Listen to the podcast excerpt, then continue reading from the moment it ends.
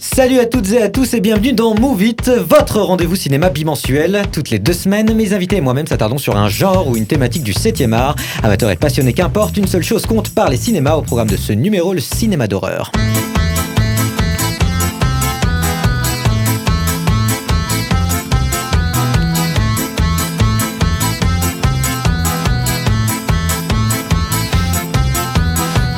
Et oui, pour ce numéro spécial Halloween, bien que ce soit passé depuis pas mal de temps maintenant, euh, et bien pour ce numéro, on a des invités exceptionnels. Bon, c'est les mêmes invités que la semaine dernière, j'ai pas trouvé mieux malheureusement. Euh, on commence, on commence par notre égérie nationale, celle dont les vêtements sont halloweenesques toute l'année. Je parle de Philly Tippel. Ah bon Directement on, on commence, hein, on commence tout de suite. Euh, allez, on continue avec euh, le plus grand, le plus grand de tous les magiciens, euh, puisque son sort le plus puissant et l'envie de dormir qu'il inflige à chaque fois qu'il ouvre la bouche, c'est Onesimatica. Bonjour, comment allez-vous Bonjour. Dormez Parfait, super. Voilà, Fais gaffe à ce que tu dis, toi. Parce que... On enchaîne avec la zombie du jour. Elle n'a pas dormi du week-end tellement elle est malade à en crever. Je parle de notre mort vivante, Romane Bory. Bonjour Romane. Bonjour Martin. J'ai pas dit bonjour aux autres. Et enfin, le vampire, le vampire de ces dames, celui qui suce le sang de ses victimes à chaque occasion qui se présente à lui. C'est notre Sam Alamouti. Bonjour Martin. Bonjour, bonjour à tous. Je suis très heureux de vous retrouver. Euh, je, je vois que vous avez froid. Et effectivement, il fait froid hein, dans, le, dans, le, dans le plateau. On va essayer de, de réchauffer un peu l'atmosphère euh, tout de suite euh, avec, un peu de, avec un peu de cinéma. J'espère que, que vous êtes prêts puisque euh, je vous ai dégoté une petite actualité en lien avec Halloween. Euh, C'est une période qui s'y prête, notamment pour les sorties de films. Vous n'êtes pas sans savoir, normalement, qu'un certain film est sorti euh, il y a euh, il y a une dizaine de jours avant la fête d'Halloween. C'était le 20 octobre. Et ça fait un bail qui était prévu puisque la sortie était prévue en 2020 reportée pour cause encore une fois de Covid-19 est-ce que vous l'avez? C'est quoi le Covid? D'accord. très très bien, notre vampire euh, qui s'en fiche, euh, contre-fiche de ce virus. Euh, c'est Halloween Kills. Mais Hall- non, mais j'allais le dire là, je croyais qu'on. Mais Romain, euh, il faut. et c'est- Mais je croyais qu'on continue sur la blague de. Non, non, c'est ton état, ton état de mort-vivant euh, Oh, t'empêche de sortir, euh, de sortir des gonds. Il faut, Eh il faut y merde. aller, Roman. hein. on est parti, là, on est dans le direct. Euh, donc, pour ceux qui ne connaissent pas la saga des Halloween, commençons par le commencement. Halloween, premier du nom, c'est un film original de 1978 de John Carpenter. C'est d'ailleurs le film qui lance véritablement sa carrière. Et donc, ce film d'horreur est tellement culte qu'il devient une saga de 10 films du fait de son succès. Maintenant qu'on a posé les bases, on revient en 2018 puisque pour les 40 ans du premier film Halloween, il y a pas un remake mais un reboot qui sort et qui se passe 40 ans après le film originel. Et Halloween Kills dans tout ça, eh bien, c'est la deuxième partie du nouveau triptyque amorcé en 2018, une trilogie qui au passage fait des neuf suites le précédent. Bon, je vous rappelle le scénario du premier puisqu'il s'infuse dans les nouveaux, donc ça vous donne une bonne idée euh, de ce à quoi ça ressemble. Euh, un homme d'une vingtaine d'années qui avait tué sa sœur lorsqu'il avait 6 ans, euh, il s'appelle Michael Myers, et bien euh, ce Michael Myers-là s'est échappé d'un asile psychiatrique 15 ans plus tard. Le voilà de retour chez lui pour la nuit d'Halloween et Myers a déjà trouvé un groupe de jeunes filles à traquer. Mmh. Ta, ta, ta, ta. Voilà.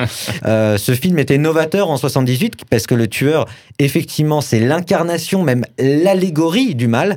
Il est masqué, il a un visage humain mais indifférencié, donc impossible à identifier comme un mal qui serait euh, finalement, euh, voilà, latent, tapis dans l'ombre. Euh, je dis tapis dans l'ombre d'ailleurs à dessein parce qu'il y a beaucoup de jeux de lumière euh, et donc beaucoup aussi de jeux d'ombre avec le personnage principal qui se font notamment dans la nuit. Et donc pour la petite anecdote, Carpenter part de l'idée qu'on ne peut pas tuer le mal, euh, s'en débarrasser pour créer une œuvre dans laquelle le mal revient inévitablement s'abattre là où il avait été chassé. Euh, voilà. Euh, je- je- est-ce que euh, est-ce que ça vous évoque quelque chose Halloween, le film de Carpenter, Roman? Moi je comprends pas quand tu dis qu'il est masqué et qu'il a une apparence parfaitement anodine. Enfin, quel est le. En fait, le, le masque de Michael Myers, c'est un masque. D'ailleurs, c'était un, oui, c'était Ah, un masque de Star Trek qu'ils avaient grimé pour pour en faire une, un- une figure humaine mais méconnaissable. Hmm. Et donc c'est c'est un peu le parfait inconnu qui tue, euh, qui tue sans raison de tuer en fait. Oui. C'est pour ça que c'est le mal incarné d'une certaine manière. C'est comme ça qu'ils l'ont qu'ils l'ont personnifié. Ce qui, moi, me paraît encore plus effrayant. Personnellement, euh, Mm. plus, plus ça a l'air humain et plus ça me fait peur Bien parce sûr. que plus ça paraît plausible, en fait, du coup. Et donc- puis, et puis, de fait qu'il ait un masque, on voit pas ses émotions. C'est vraiment une, vrai. une machine à tuer, en fait.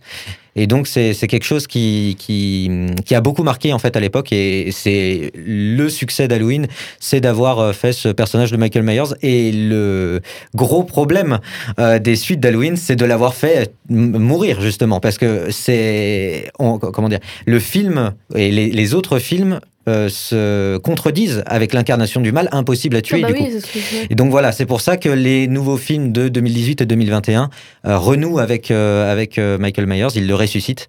Et donc, donc voilà. Est-ce que Halloween, déjà, la- enfin, je parle pas de la fête, mais déjà la fête, ça pourrait être intéressant. Est-ce que Halloween, le film, c'est quelque chose qui vous parle? Vas-y. Moi, pas trop, je t'avoue. Ouais. Sam, quand tu- quand t'as vu Carpenter, parce que je prépare mes fiches et Sam, euh, en grand espiègle qu'il est, euh, me regarde, regarde par-dessus mon épaule, tu avais dit euh, très bon réalisateur, très bon choix.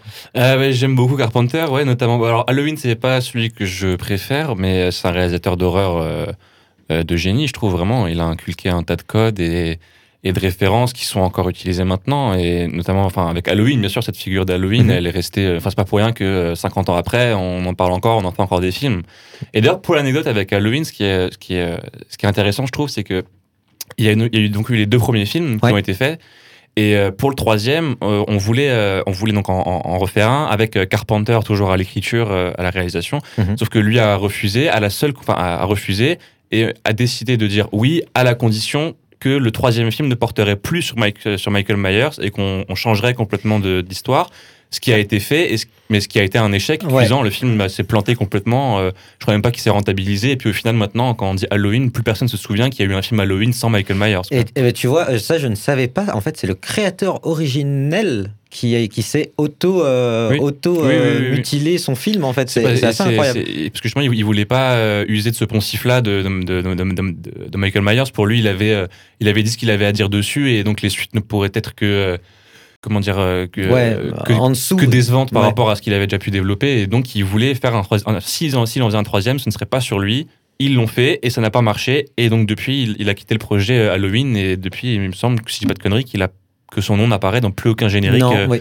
Peut-être peut à la production éventuellement, mais je suis même pas sûr. quoi. oui, Donc, ou à euh, l'œuvre originale d'une oui, certaine oui, manière. puis ouais. de toute façon, la, la- la musique. Parce que oui, euh, Carpenter Et- ouais. faisait ses musiques et Exactement. la musique mythique qu'on connaît tous d'Halloween, bah, c'est lui qui l'a faite. Mhm. Et ça, c'est quand même assez incroyable parce que le mec écrivait, réalisait, faisait la musique. Voilà. Euh, T'as d'autres films à conseiller de Carpenter? Je suis désolé, je monopolise même pour le moment, mais euh, tu disais, euh, Euh, je connais pas bah, Carpenter si- pour ce film-là. S'il y en a un que je- vraiment je vous conseillerais, ce serait The Thing, ouais, La Chose, Mhm. qui est vraiment génial pour le coup. Enfin, vraiment génial, génial. Qui, euh, qui reprend enfin, un espèce de remake d'autres films des années. euh, un, film qui- un film russe des années 20, je crois, ou 30. Mhm. Qui traitait du coup un peu de l'aliénation euh, américaine, euh, russe communiste, enfin tout ça. Je veux dire, euh, c'était un message sur le communisme face au capitalisme, tout ça. Et donc lui, il a repris ça. Après, ce qui est bien avec ce genre de film, c'est qu'on peut mettre tous les tous les sous-textes, les sous-contextes qu'on a Bien envie. presque tout pourra passer. C'est ça qui est génial. Et ce film-là est, est très novateur. Donc ouais, The Thing, la chose, dans- dans les années 80, je crois, qui est sorti. Et puis la, la musique, elle est terrible. C'est Ennio Morricone qui fait la musique. C'est un des rares films où, euh, Ah oui où Carpenter n'a pas fait la fin. Il a eu son mot à dire, mais c'est Ennio Morricone qui l'a fait. Ouais, franchement, euh, Ennio Morricone. Oui, euh, ça va, enfin, c'est sympa. On n'est pas oui, en oui. dessous, quoi. Et bah écoutez, euh, on, va, on va réveiller euh, nos trois autres invités là qui commencent à s'endormir. Ben moi je vous avoue que enfin Halloween c'est pas trop ma tasse de thé. Ouais, d'accord. Moi je suis plus du genre à me coucher à 20h La camomille, euh, C'est les ça. parenthèses. et euh, mon incarnation du mal incarné serait plutôt Garfield. Ah d'accord. Euh, ce. Très très euh, bien. Voilà. Eh bien, euh, eh bien, tu vas nous expliquer tout ça, hein, parce que c'est tout de suite euh, ta chronique qui va être mise à l'honneur. Euh, c'est tout de suite, c'est la chronique d'Onésime.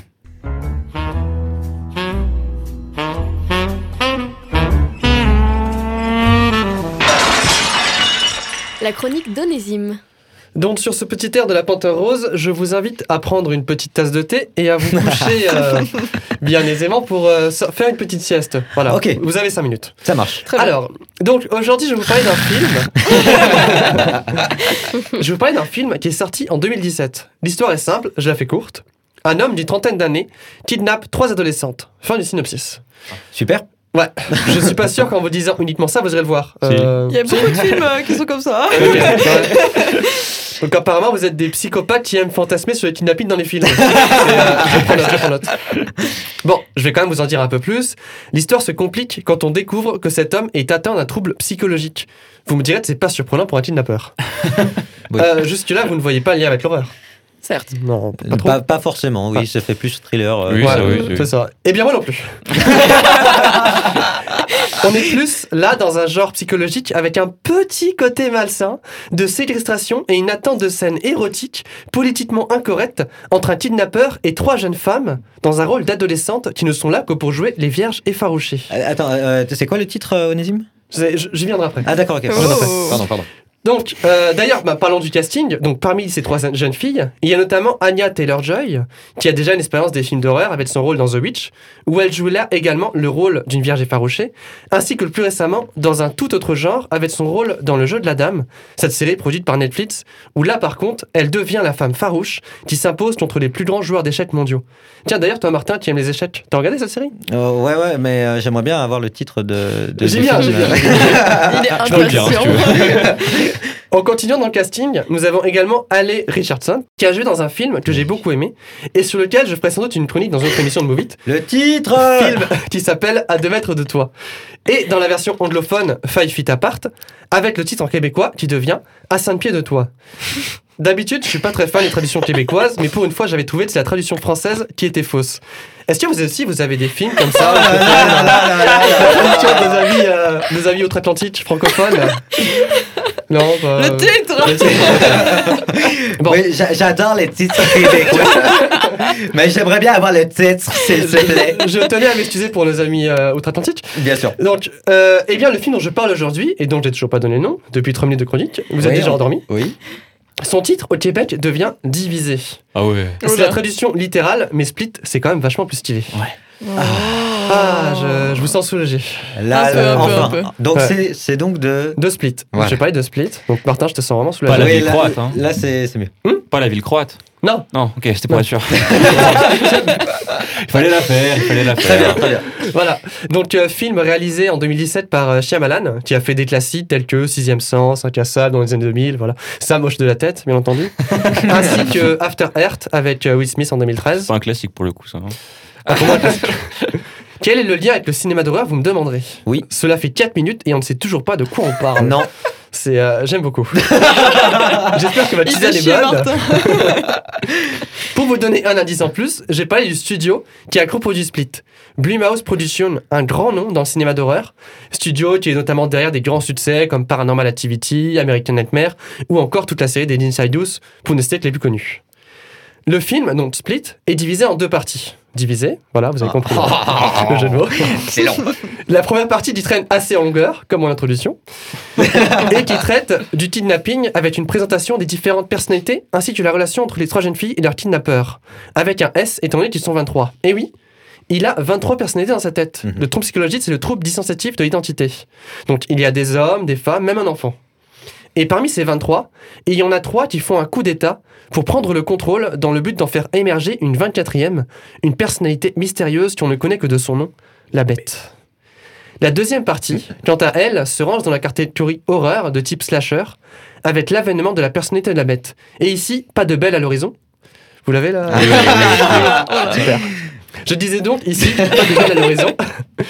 Car parmi les trois jeunes filles, il y en a deux très antipathiques et insupportables, qui seront rapidement laissées en retrait pour mettre un focus tout particulier sur la relation entre les 23 personnalités de notre protagoniste et la troisième jeune fille dans son rôle du reboot de Cendrillon, qui n'aurait pas oublié sa chaussure au bal et aurait fini sa vie bien tristement.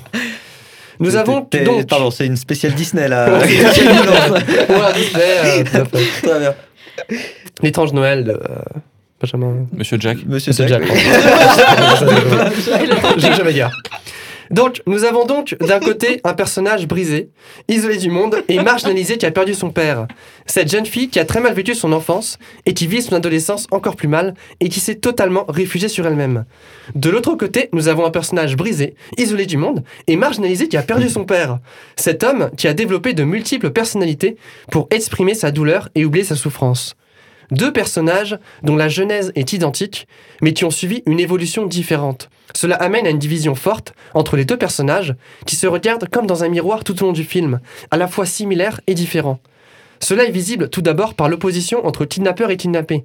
L'une est victime, tandis que l'autre est bourreau. Et ici, pas de syndrome de Stockholm, un cas quand la victime éprouve de l'empathie pour son réviseur. Ensuite, il y a tout le travail sur le cadrage, avec énormément de passages filmés en champ, contre champ, où les acteurs sont directement tournés vers la caméra et où l'écran sert en fait de séparation entre eux. Ouais. Cela passe également par le jeu de lumière et de couleurs. Le kidnappeur entre toujours par une porte qui donne d'un côté vers la cellule des jeunes filles avec des couleurs plutôt chaudes, tandis que lui se trouve dans une pièce morne, sombre, avec des couleurs à tendance froide. Le film est fragmenté. Il abuse et surabuse de regard caméra pour plonger le, spectateur au cœur du propos. Toute la scénographie est vraiment orientée autour de ça. Nous servons en fait, donc nous en tant que spectateurs, de barrière entre ces deux personnages, à la fois si proches dans leur histoire et si éloignés dans leur évolution. À plusieurs moments, on retrouve les mêmes plans en plongée et contre-plongée. Le film se place vraiment comme un miroir. Un miroir sur ces deux personnages, et peut-être même un miroir sur nous-mêmes. Et si, au fond, la bête dont nous parle tout au long du film n'est-elle pas en chacun de nous? Un film qui fait réfléchir, un film qui divise, peut-être? Il Voilà pourquoi Divisé est un excellent nom pour cette œuvre cinématographique. Et si vous ne l'avez pas encore vu, je vous invite à le regarder. Je suis volontairement resté flou dans le contenu car tout est basé sur l'intrigue et sur le fait de découvrir le mystère qui entoure le personnage. Incroyable. Merci beaucoup pour cette chronique, euh, Onésime. Un peu lente à démarrer, c'est un euphémisme, mais super intéressant. Vraiment, euh, bon, euh, effectivement, c'est pas trop axé sur horreur, quoique, effectivement, tu as dit, la deuxième partie l'est- l'est vachement plus. Mais euh, voilà, très documenté. euh, de fait, c'est une chronique assez poussée. Vraie première question, est-ce que tu as aimé regarder le film? Ça, peut paraître bête, mais des fois, les œuvres sont intéressantes à étudier et pas forcément incroyables lors de la première lecture. D'ailleurs, tu avais fait un- une chronique sur Shutter Island euh, la dernière fois.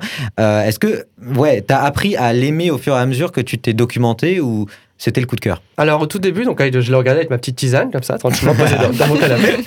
À Et euh, 19 heures, vraiment, euh, je l'ai vraiment beaucoup kiffé. Enfin, Mhm. c'est euh, vraiment, je trouvais ça super intéressant de voir le développement du personnage, voir le développement des relations entre les différentes personnalités qu'on découvrait au fur et à mesure, etc. Ouais. On entrait de plus en plus loin dans la psychologie et je trouvais ça vraiment génial.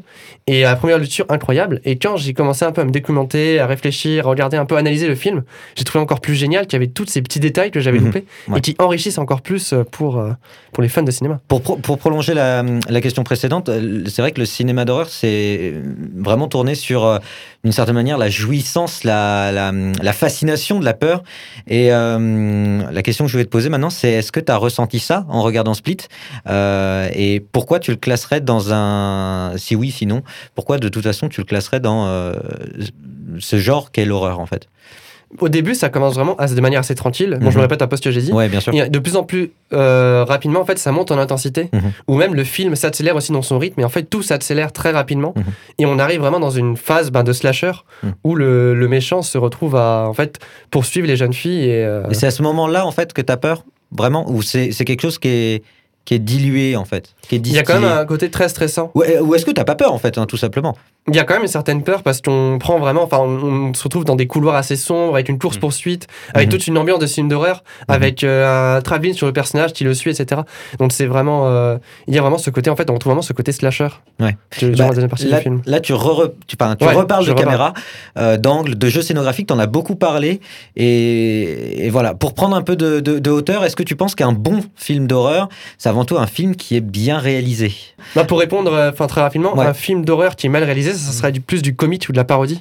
Pour que ce soit vraiment de l'horreur, pour qu'on Oui, ait le vrai. côté suspense, le côté genre où C'est le vrai. spectateur soit pris dans le truc, il faut vraiment que ce soit bien fait. Mhm. C'est mon avis. des, des avis euh, à droite, à gauche? Je sens que ça me voulait parler. Ah oui, ouais, euh, euh, comme a dit Oné, moi je trouve que Onésime, c'est euh, pour moi le cinéma d'horreur, c'est le genre par excellence qui se doit d'être euh, d'être bien pensé en termes de réalisation parce que un film, normalement un film d'horreur euh, avec euh, juste une caméra, des acteurs, on est censé pouvoir faire un film d'horreur normalement. C'est vraiment censé être la, la, la base parce que justement le le, le- dans le cinéma d'horreur, tout ce qui tout ce qui fonctionne selon moi, tout ce qui fait qu'un un bon film d'horreur, euh, enfin un film d'horreur est un bon film d'horreur notamment, c'est avec des techniques comme le, le show don't tell. Ah, vas-y, vas-y, le- vas-y. Le montrer, euh, montrer au lieu de, enfin, supposer plutôt que de l'expliquer clairement. Mhm. Et ça, pour moi, c'est tout ce qui fait un bon film d'horreur. C'est parce que un film d'horreur qui te montre clairement, qui t'ouvre clairement tout ce qui se passe, qui qui est trop trop littéral avec euh, l'horreur qu'il essaye, qu'il prétend nous présenter. Pour moi, il fonctionne pas. Un, un bon film d'horreur, c'est un film d'horreur qui qui sait amener son sujet. Qui, qui, sait attiser le, le, le stress, l'angoisse, qui, qui, qui va faire rentrer le, le, sp- le spectateur dans, dans le film. Et Mhm. ça passe, selon moi, par justement une réalisation euh, euh, pensée pour l'horreur. C'est-à-dire Ouais. ça peut pas être euh, fait autrement, selon moi. Roman, Philly, euh, une petite réaction par rapport à ça? Bah, euh, je voulais juste dire que ouais, il y avait beaucoup de plans qui étaient utilisés parce que du coup j'ai étudié les plans. euh, Ouais, voilà. bien sûr. Et euh, généralement dans les films d'horreur, c'est surtout euh, d'habitude on met au tiers le personnage. Bah là c'est euh, surtout on va voir derrière lui pour Ah, euh, faire bien. penser qu'il y a quelque chose qui va venir par la droite. Du coup on monte plus à gauche justement. Ouais. C'est tout le contraire et du coup euh, c'est des plans qui sont très pesants et qui mettent beaucoup une ambiance euh, angoissante. Ouais, très intéressant. Roman, tu voulais, tu voulais rebondir, non? Bah moi effectivement plus c'est euh, subtil, plus c'est finement amené et Mhm. justement d'ailleurs j'ai pas vu Split parce que euh, dès que ça relève trop euh, de la psychologie, de la Mhm. psychiatrie poussée euh, à l'extrême, Ouais. bah, ça m'angoisse énormément mais c'est sans doute sûrement là que je trouve que c'est le meilleur euh, ouais Donc t'es pas, t'es pas allé voir le film justement par, euh, par peur, du coup, d'avoir peur. voilà du coup. par peur mais parce ouais. que je, je savais qu'il serait Tu bon savais, oui, tu, tu savais que ça allait te faire flipper, voilà, quoi. Tu- voilà, ok, ouais. ok. Ah, marrant. Ouais, c'est intéressant. là. Euh, on continue avec euh, la chronique de Philly. Je vous propose de passer à la suite. Vous êtes toujours sur euh, Move It, votre émission euh, consacrée à, au 7e art et, et euh, pour ce numéro au cinéma d'horreur. Philly, en plus, tu vas pouvoir euh, continuer cette, cette discussion sur, euh, euh, sur l'horreur, sur ce qu'est l'horreur, parce que tu vas nous parler d'un film qui euh, est un peu moins psychologique que gore. Ça va être euh, sanguinolent. Saignant. C'est l'heure de la chronique de Philly.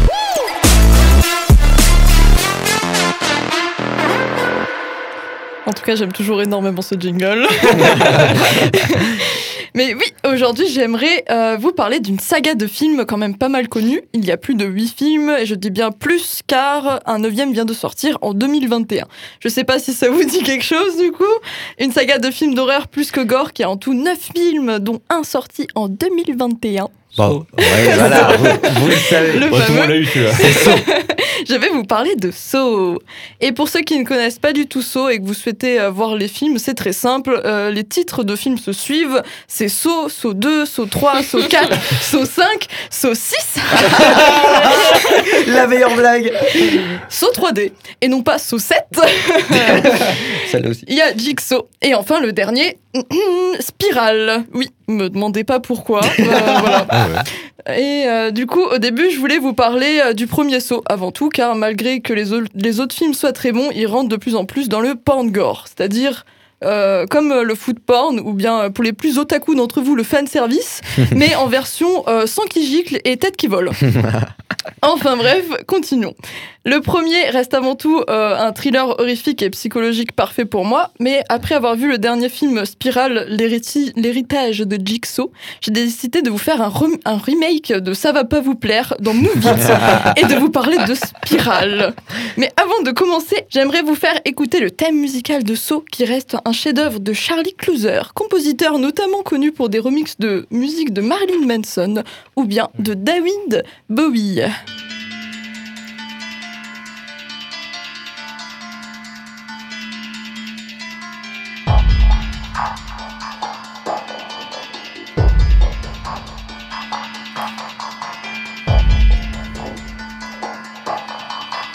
Ça m'a envie de poser un rap. euh.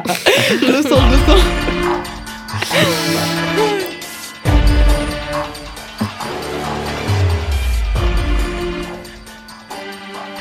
Je sais pas si ça vous fait quelque chose, mais moi j'adore cette Ouais. musique. Je sais pas si vous avez des Classique. musiques aussi euh, classiques que vous adorez comme ça. euh, dans, pas, les, c'est- dans les, Ah bah, dans les films. Oui, Halloween, Halloween. on parlait, Dans c'est Halloween, ouais. mythique, Mais ouais, So, euh, incro- incroyable la C'est musique de So, classique. Mm. Elle est magnifique.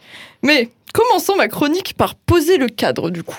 Dans les années 90, le film Seven de David Fincher, je sais pas si vous connaissez. Si. De nom De nom. Ouais. Bah, en gros, c'est un film policier euh, avec euh, un tueur qui utilise les sept péchés capitaux pour justifier ses meurtres.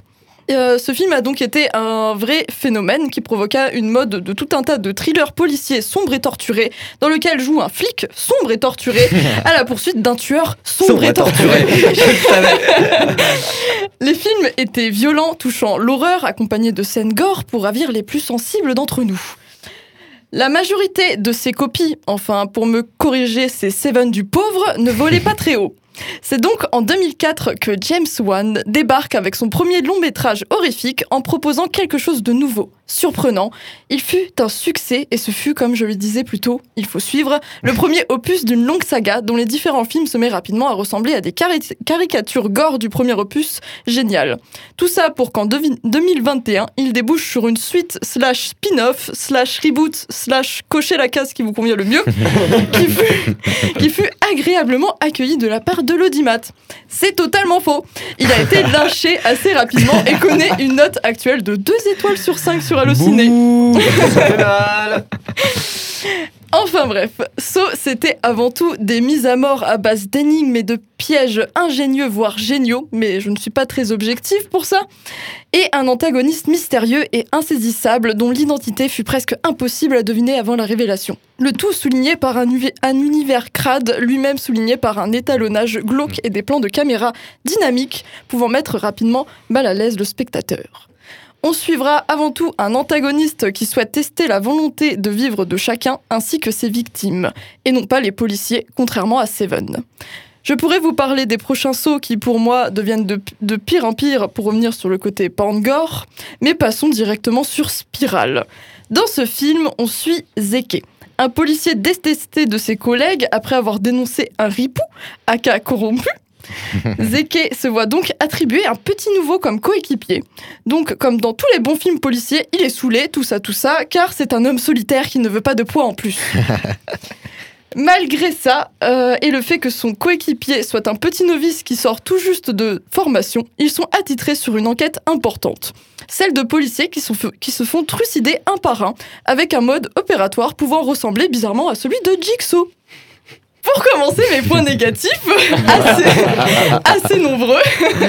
Sans spoil, car il est quand même sorti il y a pas si longtemps. Le scénario euh, est méga prévisible et un peu bateau. L'identité du tueur est vite devinée et pour un film d'horreur policier, c'est pas ouf ouf. Ouais. Les pièges sont très peu intéressants et certains sont même tirés par les cheveux. On s'éloigne extrêmement de la simplicité et du réfléchi euh, du premier opus. L'enquête policière n'avance à rien, on se demande même pourquoi elle est là, et Zeke finit par découvrir l'identité du tueur un peu par hasard. On sait pertinemment qu'aucune des victimes ne va survivre, et on en vient à se demander comment le film va faire mourir d'une manière originale ce personnage inintéressant que l'on suit. Enfin, la colorimétrie du film est très belle, et ça on peut rien y redire, mais ce n'est pas un saut. Les tons de saut sont avant tout froids, sombres, quant à Spiral, lui a des tons chauds et est très lumineux dans l'ensemble. Disons que pour finir, je dirais que ce film, en essayant de donner du renouveau à la saga, a fait exactement tout le contraire et est revenu en arrière de plus de 25 ans pour en faire non pas un mauvais saut, mais un Seven moyen. Eh ben, c'était incroyable. Merci beaucoup. J'avoue que moi, ça m'a jamais bien attiré les films gore pour être gore d'une certaine manière. C'est Oui. pas, quelque Oh, ouais. chose que je trouve intellectuellement stimulant, Mm. bizarrement. Ouais, j'arrête avec l'ironie. Voilà ma question. La dimension psychologique dans Saw, est-ce qu'elle est poussée ou est-ce que c'est vraiment que du gore? C'est vrai que c'est une série de films qui est réputée pour ça et, et j'en avais jamais vraiment entendu parler autrement que dans un contexte de soirée d'horreur où des potes organisent ça à Halloween pour euh, faire flipper ceux qui sont les moins hardis de la bande. Est-ce que c'est plus compliqué que ça, quoi? Euh, disons que justement, euh, James Wan a été euh, le réalisateur seulement dans le premier. Mhm. Et du coup, c'est vraiment le premier qui reste très psychologique et qui te met extrêmement en tension et tu dois réfléchir tout le temps à chaque petit détail et tu as pas le temps de te poser et de te dire, bon, qu'est-ce qui se passe? Mhm. Dans les autres, c'est vraiment, ça, ça devient du, du fan service. Euh, moi, moi, j'adore les sauts malgré qu'il y ait tout, euh, tout le, le gore, mais je vous avoue que j'ai dû euh, souvent détourner les yeux. Ah ouais. Euh, À ce point-là. Il y a certains, euh, certaines scènes que je pouvais pas que je pouvais pas mater quoi. Et euh, est-ce que c'est un vecteur de peur pour autant? Est-ce que, est-ce que euh, voir des, ouais, voilà, on va dire les mots, hein, on est à, on est à Halloween, Euh, voir des têtes coupées, et des, euh, des, euh, Membre arraché. euh, ouais, membres arrachés. Non, je pensais aux organes génitaux euh, dé- découper des trucs comme ça, quoi. Euh, est-ce que est-ce que c'est est-ce que c'est vecteur de, de peur en fait? Eh bien, figure-toi que j'ai fait mes recherches et j'ai regardé la définition de peur sur Wikipédia. Oh là là là là là là, vas-y. Et euh, enfin de l'horreur plutôt, de l'horreur. Ouais. Et euh, l'horreur, c'est pas seulement la peur, c'est justement aussi l'angoisse qu'il Mhm. y a avec. Et euh, du coup, ces films-là, c'est, euh, je dirais que c'est plutôt de l'angoisse plutôt Mhm. que de la peur. Disons que euh, on sait entre guillemets ce qui va se passer, on sait tous qu'ils vont mourir de toute façon, mais c'est plutôt comment ça arrive qui fait un peu, qui fait un peu flipper quoi. Ouais, et justement, tu, redis, tu redis ce que tu avais dit donc dans ta chronique sur le film. Tu dis que on sait que tout le monde meurt, qu'il n'y a aucun suspense et qu'on se demande comment ils vont mourir plutôt que s'ils vont mourir. Euh, D'où ma question euh, qu'est-ce qui fait peur dans ce film? Deuxième question, surtout, est-ce que on n'a pas fait un peu le tour de la saga euh, au bout du septième film et qu'on commence pas à être saoulé d'une certaine manière d'une recette qui se répète? Euh, moi, je considère à partir du troisième, euh, ils ont déjà, ils ont déjà abusé. Ah ouais, d'accord. À, partir du, à partir du troisième, ils ont déjà abusé. Euh, je sais pas si j'ai le droit de spoiler, ça fait quand même assez longtemps que les Vas-y, sont sortis. vas-y. Mais à partir du troisième, l'antagoniste meurt et du coup, c'est que des, des pâles copies de lui. Mhm. Et c'est vraiment juste du gore. Ouais, et donc effectivement, après, ça du devient. coup, pour moi, je trouve que c'est méga répétitif et Mhm. qu'en fait, Saw, ça a super bien marché et que du coup, ils le font sur la longueur. quoi. Ouais. Bon, tu nous as fait écouter la musique du film en tout cas. Oui. Comme c'est un instrument primordial euh, de, qui est vecteur d'émotion, euh, est-ce que euh, c'est plus généralement dans le cinéma d'horreur quelque chose auquel tu prêtes attention et qui, qui caractérise le cinéma d'horreur? Le, le fait de porter beaucoup d'attention à la musique, tu peux dire j'en sais rien. Je, je te- je vois le blanc dans tes non, yeux non, là. non, non, je, suis en, je suis en train de réfléchir, mais je sais que par exemple dans Saw, cette musique, il l'utilise beaucoup lors des révélations. Mhm. Et euh, ça, ça- ça te met vraiment dedans. euh, tu te dis, oh, j'ai loupé un truc, surtout quand il y a des révélations. En fait, euh, tu découvres tout et tu te mets dedans avec la musique. Mais euh, je pense que aussi dans les, dans les, dans les autres films, euh, il y a aussi des musiques euh, qui te, qui Bah, dans te permettent de. films, Ouais, c'est voilà. vachement codé en fait. Ouais. Quand Les films- sont la musique que t'entends, tu sais à peu près. euh, Oui, c'est vrai. Ouais, la musique épique, la film, musique ouais. euh, Ouais. émotionnelle avec les violons, c'est vrai, oui, c'est vrai. D'ailleurs, au passage, avant qu'on a parlé des musiques de, fi- de films d'horreur, on n'a pas parlé d'une des plus cultes, genre L'exorciste, quoi. Euh, Non, mais On l'a pas, on l'a pas. Je te promets, moi je l'ai pas. Ouais, moi j'ai psychose. Moi j'ai psychose. Alors oui, mais L'exorciste, le- Avec le- Fais-moi- les- Fais-nous le thème. Le thème, vas-y. non, mais le piano, là. Je te promets, on ira voir, on ira combler nos Vous, lacunes. vous la connaissez tous. Pour- Absolument Oui, c'est tous. sûr. Oui, c'est possible. tous. Mais C'est sûr. euh, psychose avec euh, avec Ouais, le, le violon, violon, qui déraille, ouais. euh, qui fait. Mmh, mmh. Ah ouais, ouais. C'est plus un canard, là.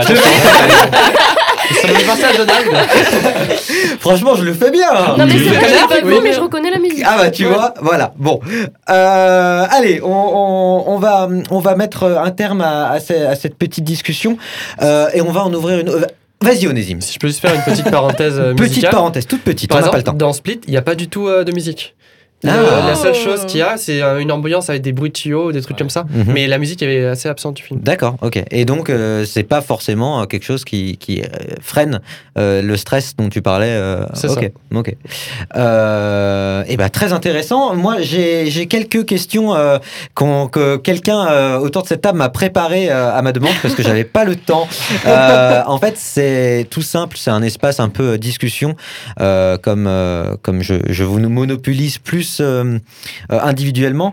Je voulais vous demander tout simplement quel était votre premier souvenir euh, d'horreur au cinéma. Hum, Vas-y, Philippe. Mon premier film d'horreur, tu veux dire? Ouais, ouais, un premier souvenir d'horreur. Euh, je me souviens les vieilles soirées pyjama là où on mate, euh, on mate un film d'horreur avec du popcorn et au final il y a du popcorn partout parce que t'as flippé et tu l'as lancé en l'air. Des très bonnes soirées, donc. Et euh, ouais, j'avais regardé Insidious. Ok. Il, il est pas ouf, hein, mais euh, Oula, vas-y. Sam. Ah, non, quand j'étais jeune. Débat, quand j'étais jeune. Sam, Sam, un petit, un petit, un Ah, petit je- débat là. Je trouve les Insidious 1 et 2 très bons, surtout le deuxième. Le, Je deuxième, je trouve qu'il est ouais. vraiment très très bon. Voilà, c'est tout ce que j'avais à dire. Très bien, merci. Allez ferme la parenthèse. Les, les 3, 4, Je les le problème trouve qu'il y a pas un 5 tellement sont à chier, mais les 1 et 2 sont très. Le, ils sont pas spécialement Ouais, voilà, flippants, mais je trouve assez génial la façon dont ils sont écrits, surtout. Ok, vous vous mettrez sur la gueule plus tard. Roman, toi, un premier souvenir d'horreur qui te, Alors, est-ce qu'on peut parler d'horreur? Je sais pas, parce que moi, comme je suis hypersensible, justement, Tu, genre tu de- les fuis Tu les fuis? Bah, en fait, le- peut-être le premier truc du mois qui m'a empêché de dormir pendant euh, des jours et des jours. Ouais. J'ai un peu honte. Mais c'est Rex. C'est quoi C'est Rex. C'est la série avec le, Le le chien flic et le chien, oui. Ah, Et en fait, non, mais vraiment, moi, j'avais 9 ans. Ok. Et euh, ma grand-mère, c'était interdit au moins de 10 ans. Ma grand-mère me dit Mais t'es sûre? Tu- Ouais. tu, veux le regarder et tout? Je dis Bah oui, attends, j'ai 9 ans. Ça, Je me sentais Je venais d'avoir 9 ans. Et, euh, et en fait, c'est un mec qui, qui prend euh, des. qui avait volé dans un musée une gueule de loup préhistorique Ouais. ou je sais pas quoi, avec Ouais. vraiment une énorme gueule comme ça. Et il allait. Ça s'appelle un dinosaure. Non, non, non. C'était vraiment un, un truc spécifique de la Ouais, famille des loups, enfin bref. Et euh, il étranglait le soir dans le parc des, des jeunes filles avec cette, euh, cette gueule comme ça. Ouais, enfin, donc c'est quand même assez. Ah ouais, ouais, euh, à effectivement. neuf ans, euh, Ouais, tu ouais. vois le sang sur le truc. Ah c'est ouais, pas spécialement horrible. le sang, moi, qui me truc le plus, mais là c'était bien glauque. Quoi, donc, euh, je n'ai pas dormi pendant. Mais, euh, Moi, ça me fait penser à quelque chose aussi euh, qui est hum, ce dont on va pas parler parce que c'est pas à proprement parler du, du cinéma d'horreur, mais une petite euh, petite aparté là-dessus, c'est par exemple, je pense à des films d'animation genre euh, Chicken Run, des choses comme ça. Voilà, c'est Gromit notamment. Moi, j'ai un problème ouais, avec toutes les, aussi. avec toutes les, fi- les séries d'animation euh, en pâte à modeler. Je trouve ça vraiment très euh, pas gore, mais euh, dérangeant quoi. Ça, ça, ça, fait- ça, ça me fout, ça me fout mal à l'aise. Et je me souviens que Chicken Run et voilà c'est gros mythe, c'est des trucs où euh, quand il y a des spéciaux Halloween et que j'étais gamin, je me pissais dessus. C'était incroyable. Ah, vraiment. Voilà. Je sais pas si quelqu'un veut rebondir sur cette anecdote. En tout cas, Onésime, toi, un premier souvenir d'horreur? Bah déjà, je vais rebondir sur ton anecdote. Il y a aussi un film d'animation un peu comme ça qui est assez dérangeant, c'est euh, La ferme des animaux. C'est Ah. adapté d'un livre, je sais pas si tu, tu connais. euh, C'est le bouquin de euh, je Welsh, sais non? plus, euh, je sais plus crois, comment ça oui. s'appelle. Ouais, vas-y. Mais avec des, des animaux qui prennent un peu le contrôle d'une ferme Ouais. et ça commence un peu à rentrer en dictature un peu bizarre. Ah. C'est très dérangeant, mais Mhm. avec des petits cochons, des petites Ah poules, oui, des avec petits une- chiens. c'est la, vache en plus, la, la dictatrice, non? Je Je, sais crois. plus. Je je me souviens. hein. C'est Hitler en 33, euh, façon, façon ferme des animaux, quoi. C'est ça. Je vois, je vois. Ah, Sinon, euh, pour parler ben, de, euh, de mon, mon passé avec l'horreur et pourquoi je me suis mis à la tisane et me coucher à 20h, c'est euh, donc j'avais, euh, je devais avoir quoi, 10 ans? Ma, ma grande sœur devait en avoir euh, 14. Mhm, Elle me montre un film qui s'appelle Hunger, affamé. mhm, Et euh, Mhm. ce sont juste des gens sympathiques qui sont enfermés dans une cave. Et il se Et- mange. Et ils se mangent. Ah ouais, d'accord. voilà. C'est euh, traumatisé toute ma vie. Euh, les films d'horreur, maintenant, je... Tu te, tu te méfies quand il y a un bout de viande dans ton assiette, tu sais pas ce que c'est quoi. c'est peut-être un petit doigt, tu te dis. ah. bon, très bien. Sam, euh, une anecdote rapidement. Euh, premier souvenir d'horreur, moi c'était thriller Michael Jackson, j'ai pas dormi pendant une semaine. Trop bien, Parce que trop j'ai tout petit. Voilà. Et sinon, au, au cinéma, le- je crois la première fois que je suis vraiment allé au cinéma pour voir un film d'horreur, en sachant que j'allais le faire, je crois que c'était Conjuring. Donc en 2012-13, donc euh, quand j'avais l'âge. Euh, Conjuring de James Wan d'ailleurs, de- Oui. qui a fait également Saw. En tout cas, euh, voilà, euh, une question un peu plus bateau cette fois-ci. Est-ce que vous êtes sensible euh, au cinéma d'horreur? Euh, Roman, Tu t'en doutes? Je m'en doute. Euh, je sais que, comme j'avais dit la dernière fois, euh, tu es une petite Madeleine de Proust. C'est-à-dire que tu pleures comme une Madeleine et, Et tu aimes Proust. Proust, voilà. Euh, en tout cas, euh, plus. Sam il qui l'avait se oublié. marre dans le faux. Sam l'avait oublié. Il est très, il est très. Comment t'as pu oublier ça? Oh. Bon, on passe, s'il vous plaît, un petit. Est-ce que voilà, est-ce que vous êtes sensible, euh, Onésime, toi, donc, euh, tu disais que plutôt. Bah, je suis euh, plutôt sensible à ma tisane. mais euh, faut j'arrête avec ces blagues. Mais euh, non, mais euh, je, je fuis un peu les, les- Ouais. tout ce qui est gore, tout ce qui est horreur, tout ce qui est. À la limite, j'aime bien le suspense et la tension, mais vraiment pas trop. En C'est- Tu es, tu es sensible et en fait, comme tu es trop sensible, tu, tu, tu es pas sensible en fait. C'est ça. C'est oh, petite, euh, petit jeu de mots là. belle Euh, euh, un, un mot là-dessus? Euh, moi, je suis pas du tout sensible aux, aux films d'horreur. C'est pour ça, généralement, j'ai pas, j'ai pas très peur. Alors, le gore, je déteste ça. Ouais, Parce que j'ai toujours détesté voir les trucs de médecins et tout. ouais. Mais euh, l'horreur, ça m'a jamais fait peur. Par contre, les jeux vidéo, là, les jeux vidéo d'horreur, ça va. C'est- Ah ouais, ok. ok. C'est marrant, moi c'est complètement l'inverse. Je suis complètement insensible au gore. Enfin, il peut y avoir des Ouais, chairs moi- euh, moi- en lambeaux et tout, ça va rien me faire. Je suis un peu. Ça va de- presque me faire rire, mais euh, par contre, euh, quand c'est Ouais. vraiment un tel. Enfin, psychologique, quoi. C'est. euh, Parce que c'est cathartique en fait la violence euh, gore. C'est c'est c'est quelque chose qui, qui est de l'ordre du spectacle et tu te dis euh, en fait quand tu rentres dans un truc et tu te dis euh, ça, ça n'arrivera jamais, c'est dégueulasse mais mais euh, je, je rentre dedans. Enfin je sais pas moi moi j'arrive à faire le vide dans ma tête alors que un psychose justement Mhm. j'ai jamais vu Shining et je ne veux jamais ouais, le voir voilà, parce non, que mais moi, j'ai justement ça, ça me 14 fois rendrait de le fou. regarder, celui-là. hein, Et, et, et ouais, du coup, je suis vachement plus sensible à ça. Je viens de me rappeler une scène de saut et vous, venez de me retraumatiser. Alors on arrête, on arrête. En tout cas, voilà. euh, un- un- une dernière question. Euh, Est-ce que, euh, alors, c'est quoi pour vous un bon film d'horreur? On en avait, on en avait parlé tout à l'heure. C'est pour ça que je me permets de, de rebondir là-dessus. Est-ce que c'est obligé de faire peur? Philly, tu avais déjà apporté des éléments de réponse? Non? Moi, je dirais non. À la limite, quand ça déjà procure de l'angoisse, Ouais. je trouve que t'es déjà dans le film d'horreur. Mhm. Ouais. Et l'angoisse, ça n'est pas forcément la peur. Mm. Mm, ok. Euh, Sam a un avis? Tout à fait d'accord avec Philly. Un film d'horreur est pas forcément censé euh, te, euh, te prendre le cœur et te l'arracher en mille morceaux. Quoi. Genre, à partir du moment où, où t'es dedans, où t'es pris dans une histoire qui, de base, euh, est, est censée être un peu loin de toi, pour Mhm. moi, et qui t'implique dans un, dans un système de pensée, que ce soit de la- du, du stress ou, euh, ou, ou, de ou du dégoût, pour moi, tu es déjà dans le film d'horreur. Donc, euh, ouais. C'est marrant parce que du coup, on déconstruit d'une certaine Ouais, manière un cliché clairement, qui, clairement. qui euh, reste, euh, qui reste euh, vraiment présent, en tout cas dans, dans les esprits de tout un chacun. Euh, Roman, euh, Onésime, euh, Ah bah je rejoins leur avis, hein, pareil. pareil. Pas besoin et, de hurler. et euh, Oné, ouais. toi, euh, Oui, je rejoins tout à fait leur Ouais. avis. Je peux même rajouter que pour moi, un bon film d'horreur, c'est un film qu'à la fois on n'a pas envie de voir et qu'on a envie de voir. c'est c'est- c'est C'est bien dit. C'est ouais, bien dit. On va, on va, on va passer à, à la chronique, euh, à la chronique de Roman euh, là-dessus. euh, tout de suite. Et vous êtes bien toujours dans Move It, votre émission consacrée au 7e art. Roman, c'est à toi.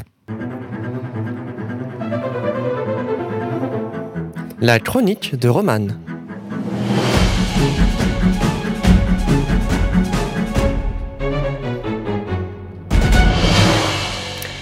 Bah, vous l'aurez compris, hein, je suis pas une fine connaisseuse et je suis pas spécialement fan des films d'horreur et paradoxalement c'est un genre qui m'intrigue. Je fais partie de ces gens qui lorsqu'ils voient euh, une brève publicité de film d'horreur euh, s'afficher au milieu de leur vidéo YouTube attendent de voir cliquer sur passer l'annonce et finissent quand même par la regarder du coin de l'œil parce Ouais, ouais. curiosité juste pour savoir. Je vois.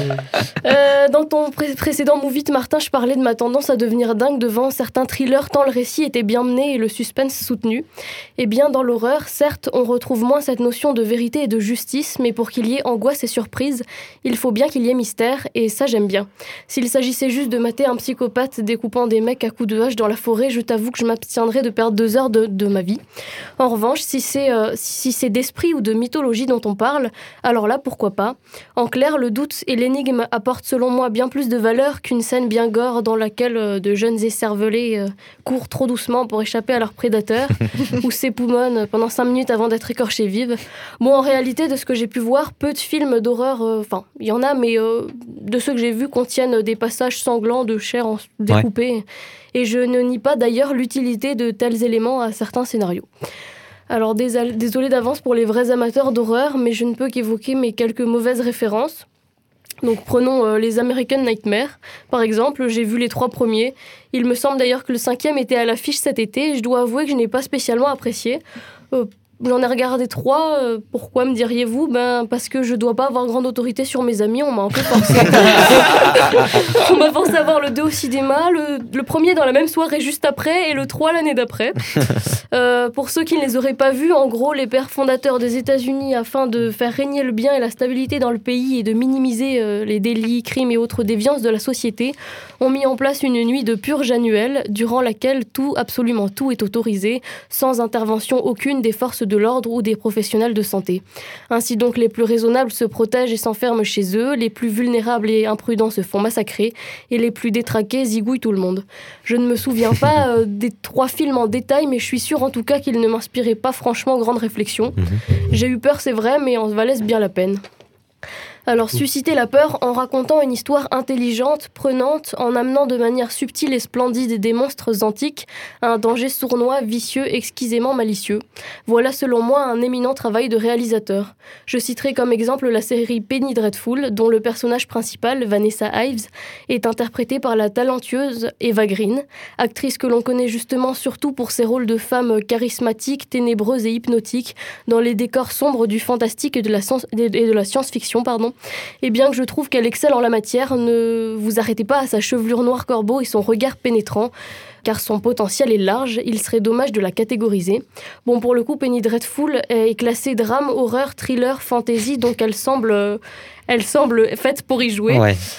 Euh, honnêtement, je suis pas certaine que tous les adeptes de l'horreur trouveraient cette série suffisamment effrayante. Je sais pas si euh, un d'entre vous l'a vu. Non, pas du tout, non. pas du tout. Euh, personnellement, j'ai j'ai tenté trois fois de la commencer et de dépasser les deux premières minutes du premier épisode. Parce qu'il donnait euh, très vite la couleur. On, on commençait dans quelque chose d'assez sombre. quoi. Mhm. J'ai aussi dû souvent euh, détourner le regard par la suite. Mais si vous êtes un peu comme moi et hésitez, lancez-vous sans crainte. Il m'en faut euh, vraiment peu pour être effrayé. J'ai pourtant fini la série en trois semaines, tant je la trouvais riche et euh, riche en plusieurs points. Mhm. Alors de quoi ça parle? Eh bien de monstres, mais des monstres élégants, raffinés, cultivés, terriblement séduisants et séducteurs, cruels pour sûr, euh, sauf un, affreux peut-être, vilain en apparence, mais si touchant, bouleversant d'humanité, une pauvre âme innocente, prisonnière d'un corps hideux façonné par les mains d'un jeune médecin trop ambitieux. Je parle bien sûr de la créature du docteur Frankenstein. Ce célèbre duo euh, constitue la première référence de la série aux mythologies anciennes. Nous sommes en 1891 à Londres, une menace invisible tue bestialement la population. Vanessa Ives, dont on découvre les pouvoirs et les sombres secrets au fil des saisons, vit avec Sir Malcolm, un richissime ancien explorateur dont la fille est portée disparue. Ensemble, ils décident, ils décident de réagir et proposent à Ethan Chandler, un homme à première vue euh, sans histoire mais sachant manier les armes comme personne, de se joindre à eux pour combattre ce nouveau danger, lutter contre les démons et les vampires. C'est dans les rues du Londres victorien, gris, brumeux et froid, où l'opulence côtoie euh, cruellement la misère, que se réalisent tour à tour les contes d'horreur des célèbres revues de l'époque, les Penny Dreadful, littéralement euh, terreur à un euro. Les, ah, un penny, pardon, bien sûr. Les personnages sont pour la plupart marginaux, condamnés à la solitude, dépendants ou soumis à une entité supérieure, tiraillés entre leur propre bonheur et celui du plus grand nombre, à la recherche de leur soi, écartelés entre différentes interprétations que seuls les moments de crise permettent de résoudre. Ainsi, euh, Eva Green se livre indubitablement corps et âme dans ce rôle d'une rare intensité, le personnage complexe de Vanessa Ives, courtisée et possédée par le diable, la clé de l'avenir de l'humanité, l'enfant du bien et du mal. Mêlant histoire, mythe, réalité sociale, théologie, philosophie et psychologie, euh, Penny Dreadful est sans doute, selon moi, l'une des plus envoûtantes et élégantes séries de la, télé- de la télévision américaine. Un entremonde stylistique où l'horreur prend plusieurs formes, de la pénibilité de la condition humaine aux scènes d'exorcisme, où viennent s'ajouter un chouïa de gore et pas mal d'érotisme. Enfin, la qualité d'un drama reposant sur son, dé- sur son dénouement. Je dois dire que le réalisateur, euh, John Logan, a frappé juste. Eh ben, merci beaucoup, euh, Roman. C'était euh, c'était compact. C'était compact. Il y avait beaucoup de choses, euh, beaucoup de choses euh, à, à- à dire et, et donc euh, j'ai une grande question qui, qui, qui me taraude. C'est euh, en fait, tu as parlé de, de films ou de séries Ouais. plutôt qui parlaient de, de, de monstres en fait, du, de la figure du monstre. Sais-tu d'où vient Alors là, je me je fais mon là littéraire là là là, insupportable. Je sens que j'ai pas la réponse. Sais-tu d'où vient l'étymologie, donc d'où vient le mot monstre? Du tout, mais tu vas m'éclairer. Bien sûr. Monstrum, euh, monstrum, donc euh, qui vient lui-même du, du, du verbe latin monstrare, qui veut dire montrer. En fait, le monstre, c'est celui qu'on montre, c'est celui qu'on met au banc, c'est celui qu'on pointe du doigt. Et en fait, ce que j'ai trouvé intéressant euh, dans, dans ce que tu as dit, c'est que finalement, l'horreur, elle, était, elle, s'est- elle se fait en fait sur euh, des, des, des, des figures de paria, des figures qu'on ne connaît pas ou qu'on connaît mal et qu'on mystifie parce que on les met. Oula, pardon, on les met à l'écart. Désolé. Et le monstre qui ressort. Frankenstein sort de ce corps. Est-ce que euh, est-ce que c'est c'est c'est une figure toi qui te comment dire qui te happe qui qui te qui te parle le- la figure du monstre? Euh, bah, là, pour le coup, oui, parce que justement, c'est pas. euh, En fait, il y a, plusieurs types de monstres dans cette série, et c'est sans doute ceux qu'on voit pas venir qui sont les plus intéressants. En fait, c'est ça qui est passionnant dans cette série, c'est-à-dire que tu comprends vraiment subtilement. euh, quel est le monstre Et c'est des monstres hyper connus. hein. Si je vous dis, euh, si je vous donne les exemples, vous les, vous les connaissez tous. Mhm.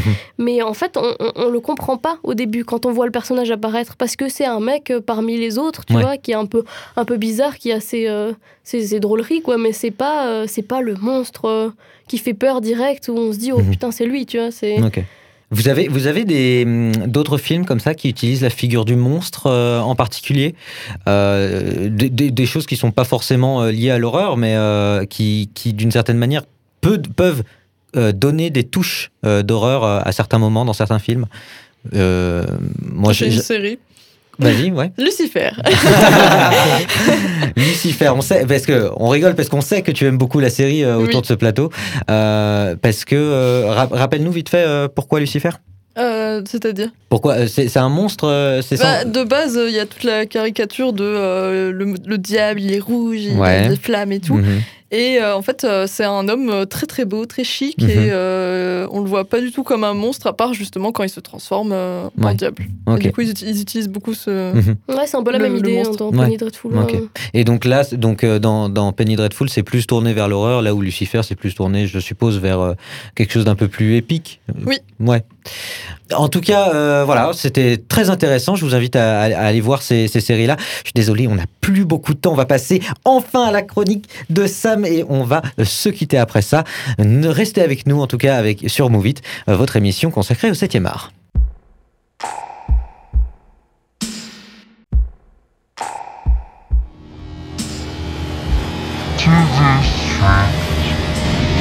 La chronique de Sam. Alors après ces magnifiques chroniques sur des films d'horreur que l'on pourrait qualifier de classiques dans la forme, j'ai décidé de vous parler d'un film qui traite du sujet le plus horrifique selon moi, à savoir l'aliénation de l'humain, la destruction la plus littérale de la conscience, l'anéantissement de la morale. Mesdames et messieurs, bienvenue dans le monde merveilleusement horrible du dernier long métrage en date de Gaspard Noé, à savoir Climax. Est-ce que ça vous dit quelque chose déjà pour commencer? Pas du tout. Climax Climax, Tu vas non le mettre une clim. euh. Gaspard Noé, non, Non, ça vous dit rien. Onésime a fait une blague la- ratée. On ne la relèvera pas. Bah non. Gaspard Noé, ça vous dit rien Euh, L'arche de Noé, si je veux continuer sur les blagues pourries, mais. On va passer à la suite de la chronique. ouais, vas-y. Alors Climax, c'est l'histoire simplissime d'une troupe de danseurs qui, pour fêter la dernière répétition avant la première de leur spectacle, ils décident de faire une grosse soirée entre eux où une grande sangria est servie et à disposition de tous. Donc tout le monde se sert, boit son petit truc.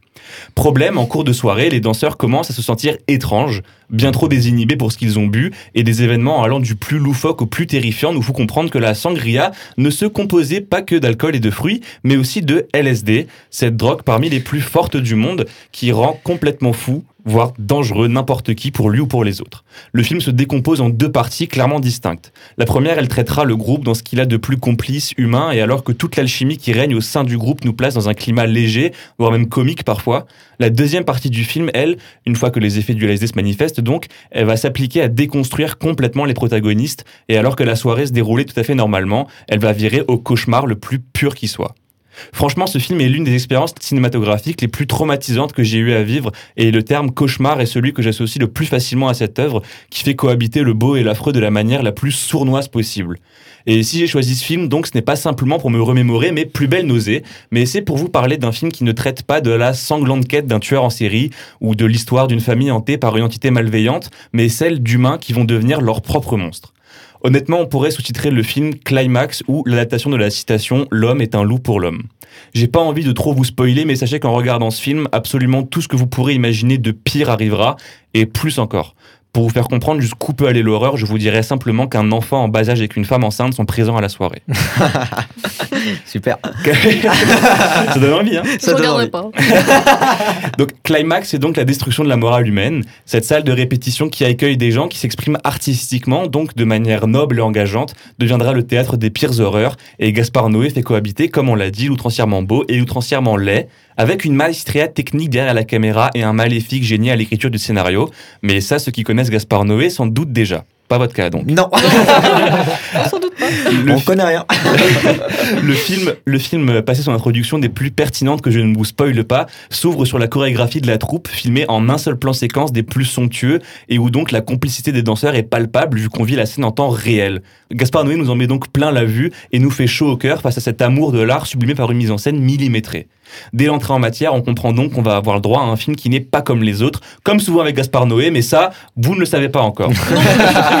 Et bien qu'il ne soit pas un film d'horreur comme on l'entend dans l'imaginaire collectif, c'est une œuvre des plus horrifiques et là où la plupart des films d'horreur traitent, traitent dans la forme des sujets qui nous dépassent, même si tout bon film d'horreur se doit avoir un fond pertinent qui créera lui la vraie dose de peur que demande le spectateur un peu plus averti.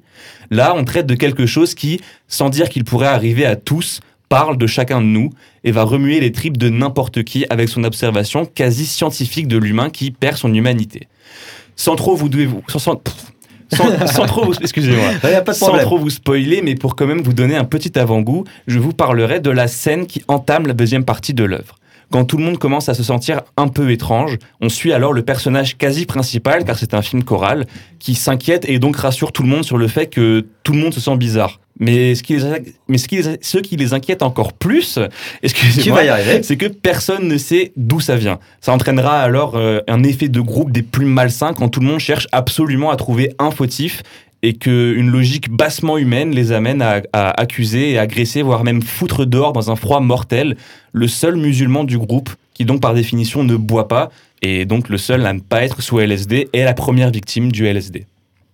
Les nombreux plans séquences, les dialogues soignés et le talent des acteurs qui pour la plupart sont totalement amateurs créent une œuvre des plus réalistes et implacables. Parce que oui, le pire dans tout ça, c'est que le film s'inspire d'une histoire qui serait à réellement arriver dans les années 90. Si l'un des intérêts du film est de savoir qui a drogué les autres, le plus stimulant pour le spectateur est de voir jusqu'où tout ça va aller, jusqu'où l'horreur humaine peut aller, créant ainsi un cluedo des plus terrifiants. Je rappelle tout de même que ce film est interdit au moins de 16 ans et que même cette limite d'âge atteinte, il faut avoir le cœur bien accroché pour ne pas couper le long métrage à sa moitié. Alors soyez au clair avec vous-même avant de vous lancer dans cette œuvre, parce que je ne veux pas recevoir de devis de moquettes détruites par votre vomi à mon nom, ou alors vous le faites à celui de Martin, après tout c'est lui qui me donne la parole, merde Oh non Pas ça Sur ce, je laisse à notre cher animateur le soin de diriger cette émission afin qu'elle ne devienne pas aussi bordélique que le film. Merci Sam. Un film pas très connu hein, pour euh, terminer connu, ce, ce numéro de Move It. Dis-moi, tu parles beaucoup de, de l'aspect bordélique euh, du film. Et donc ma question serait, d'où vient l'horreur dans ce film? J'ai ma petite idée, donc je précise. Euh, Vient-elle justement de ce chaos dans lequel le spectateur euh, ne comprend pas forcément tout et dans l'attente du- d'une forme de clarté qui ne vient jamais? Complètement. À partir du moment où on comprend que, que tout le monde est, est dro- est drogué que- et que tout le monde s'en rend compte, bah en fait, dans les 30 secondes qui suivent, tout le monde l'oublie. Mhm. Donc, euh, plus personne ne- peut euh, réfléchir logiquement. Ouais. Et chaque action entraînera une suite d'autres actions qui feront que l'horreur ne fera que s'amplifier.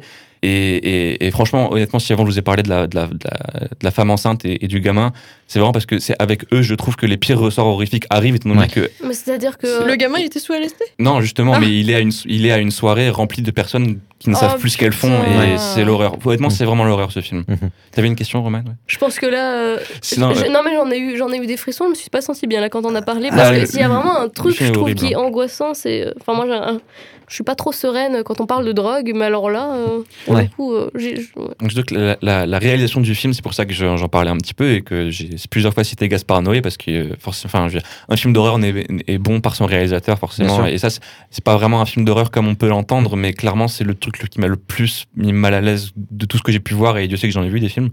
Et, et franchement, dans ce, dans, dans ce film-là, il y a vraiment tout, tout est mis en place pour que le spectateur soit mal devant. C'est-à-dire que tout est fait pour que soit on, on ait la nausée, soit on comprenne pas ce qu'on voit, Mhm. soit qu'on en sache moins que les, que les, euh, que les protagonistes, ou alors qu'on voit des choses que eux ne voient pas, ou ils voient des choses que nous on ne voit pas. Enfin bref, tout est fait pour qu'on soit vraiment mal à l'aise et c'est parfaitement réussi. Et d'une certaine manière, il y a, une, il y a encore un, un côté un peu thriller, pour faire un petit, euh, oui, ah petit oui. clin d'œil au premier numéro de Move It, dans ce film qui, justement, est, est latent et Oui. t'es là, t'es, en, en tant que spectateur, tu te dis, mais qu'est-ce que c'est que ça on quoi commence avec un Mhm. groupe de potes et puis tout à coup on se rend compte Ouais. que dans ce groupe de potes, il y en a un qui a drogué tout Ouais. le monde et Le- ça fout la merde complète. le mouton noir. Voilà, quoi. ça.